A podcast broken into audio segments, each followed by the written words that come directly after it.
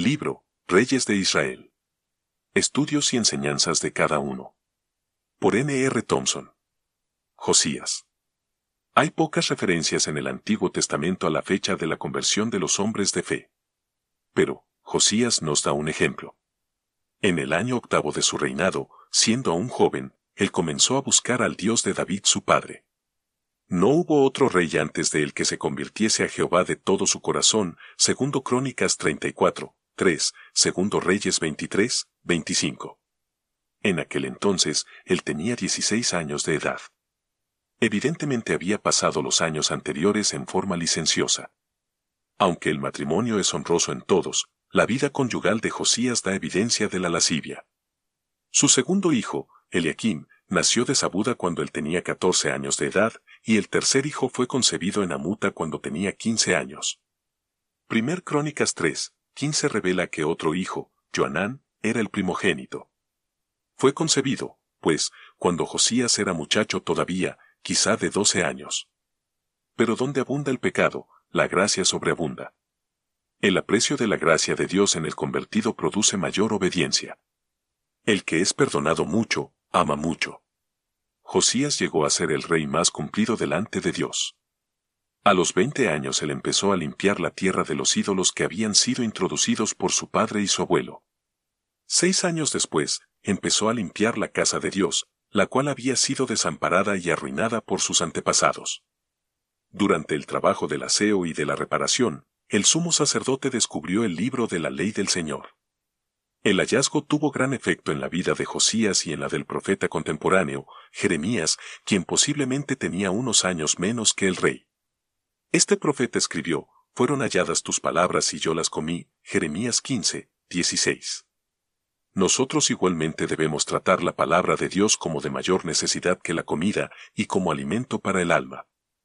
Cuando Josías oyó la lectura del libro, él rasgó sus vestidos, confesó la desobediencia de la nación e hizo pacto delante de Dios para seguir al Señor y guardar sus mandamientos.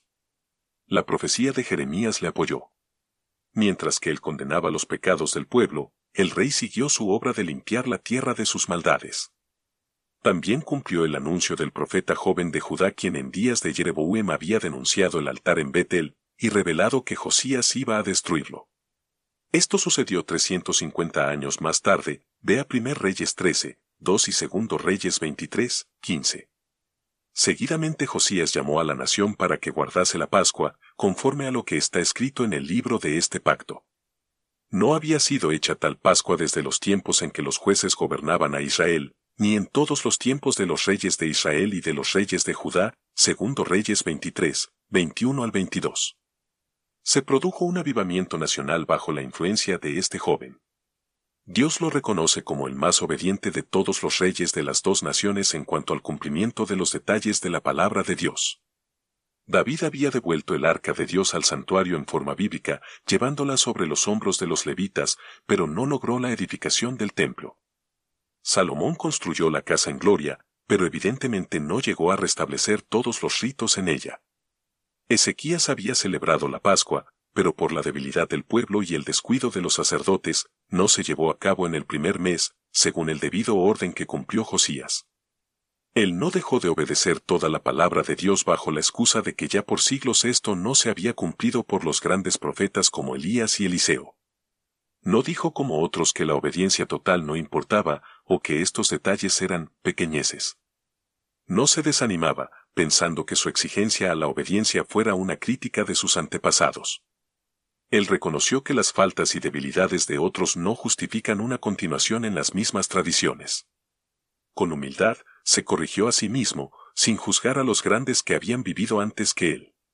Dios no revela pecado en Josías, pero quizá le faltó cordura cuando se entremetió en asunto ajeno con el rey de Egipto, cuando procuraba defender el patrimonio nacional.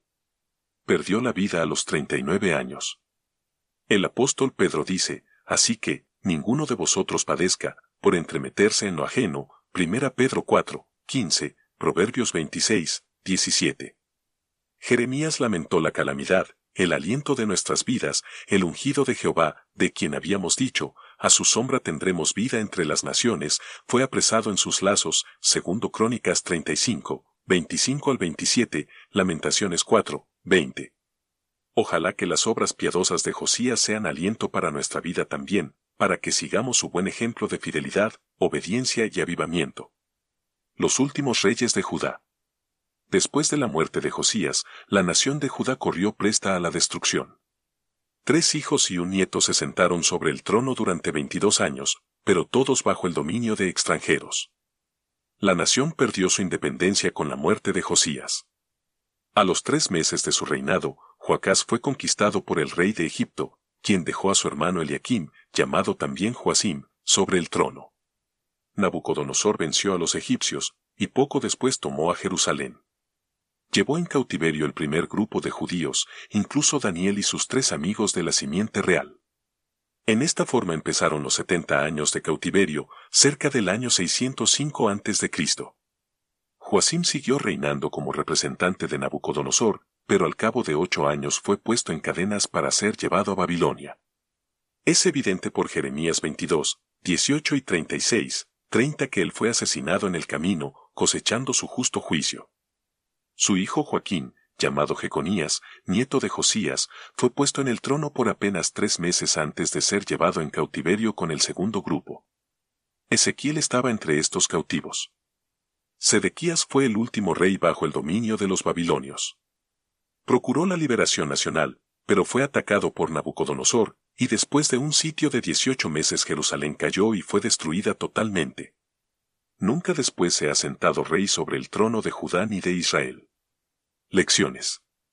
Hasta aquí el bosquejo de la historia trágica, pero ¿cuáles son las lecciones que hemos de aprender? Primero, que las aflicciones del creyente, sus persecuciones y su vituperio son pruebas para su bien. La parábola de los hijos buenos en Jeremías 24 nos enseña que Daniel y los otros fieles en Babilonia llegaron a ser mejores santos para disfrutar de mayores recompensas por medio de sus padecimientos en el cautiverio. Aquellos reyes sembraron el pecado y cosecharon la muerte, perdiendo sus coronas, mientras que los fieles tuvieron que sufrir con los impíos, llevando la cruz, pero ganaron una corona incorruptible, gloriosa y eterna. Jeremías, tan sufrido por la persecución y el encarcelamiento a manos de Joacim y Sedequías, llegó a ser profeta más grande y recibirá mayor galardón que si hubiera vivido siempre en el ambiente agradable del reinado de Josías. No nos desalentemos, pues, si vivimos en días peligrosos de mucha infidelidad, descuido y rebeldía. Segundo, que a pesar de la paciencia de Dios, la desobediencia trae su pérdida a la postre. Sedequías no se humilló delante del profeta Jeremías, obstinó su corazón para no volverse a Jehová. También todos los principales sacerdotes y el pueblo aumentaron la iniquidad, siguiendo todas las abominaciones de las naciones, o sea, no mantuvieron su separación y contaminaron la casa de Jehová, hacían escarnio de los mensajeros de Dios, y menospreciaron sus palabras, hasta que subió la ira de Jehová contra su pueblo, y no hubo remedio. Segundo Crónicas 36, 12 al 14. Ya se explica la causa principal de la destrucción de Jerusalén y del trono. Qué triste ejemplo el de Joacim. Él puso a Jeremías en la cárcel para impedir su predicación. Jeremías mandó a Baruch que escribiera su mensaje y lo leyera en el templo. Luego Jeudí tomó el rollo y lo leyó al rey Joacim. Cuando Jeudí había leído tres o cuatro planas, lo rasgó el rey con un cortaplumas de escriba, y lo echó en el fuego, Jeremías 36, 23, pero Joacim aprendió que, aunque despreciaba el mensaje de Dios, su palabra permanece para siempre. Tercero, que el materialismo destruye la espiritualidad y conduce a la desobediencia porque los que quieren enriquecerse caen en tentación y lazo, y en muchas codicias necias y dañosas, codiciando algunos, se extraviaron de la fe. 1 Timoteo 6, 10. Cuarto, en 2 Crónicas 36, 20 al 21 se explica que otra causa del cautiverio fue, para que se cumpliese la palabra de Jehová por boca de Jeremías, hasta que la tierra hubo gozado de reposo, porque todo el tiempo de su asolamiento reposó, hasta que los setenta años fueron cumplidos. Esta escritura indica que durante los 490 años de los reyes, la nación de Israel no había guardado el año sabático. Dios mandó que cada séptimo año ellos tenían que dejar reposar la tierra, sin sembrar y cosechar, tal como tenían que descansar de sus trabajos cada séptimo día. Por cuanto habían faltado en las setenta ocasiones del año sabático, Dios impuso setenta años de cautiverio para que la tierra reposara. ¿Por qué no obedecieron? Indudablemente fue por causa de la avaricia y el materialismo. Buscaban lo terrenal y no lo espiritual. Daban más valor a lo de abajo que a lo de arriba. No querían usar ni el sábado para la gloria de Dios, ni el año sabático para el servicio de Dios, para asistir a la casa de Dios en la ocasión de las fiestas, Levítico 25, 4, Deuteronomio 31, 10 al 13. Buscaban ganar materialmente, pero perdieron espiritualmente. Es llamativo que la última iglesia local descrita en la Biblia, la de la Odisea, había degenerado a la misma condición de Israel antes de ser vomitado de la tierra, Levítico 18, 28. Por cuanto eres tibio, te vomitaré de mi boca. Porque tú dices, yo soy rico y me he enriquecido, y de ninguna cosa tengo necesidad, Apocalipsis 3, 16. El materialismo es la plaga de las iglesias actualmente. Muchos creyentes no tienen tiempo para las cosas del Señor. Apenas son mensuales o dominicales en su asistencia a la cena del Señor. No quieren dejar los afanes de la vida, su comercio y sus ocupaciones terrenales para servir a Dios. Su descuido espiritual los conduce al menosprecio de la palabra de Dios, tratan sus mandamientos como gravosos. Se enriquecen en este mundo, pero no tienen tesoro en los cielos, como los últimos reyes que perdieron sus bienes terrenales y su corona eterna. He aquí yo vengo pronto, retén lo que tienes, para que ninguno tome tu corona. Apocalipsis 3:10.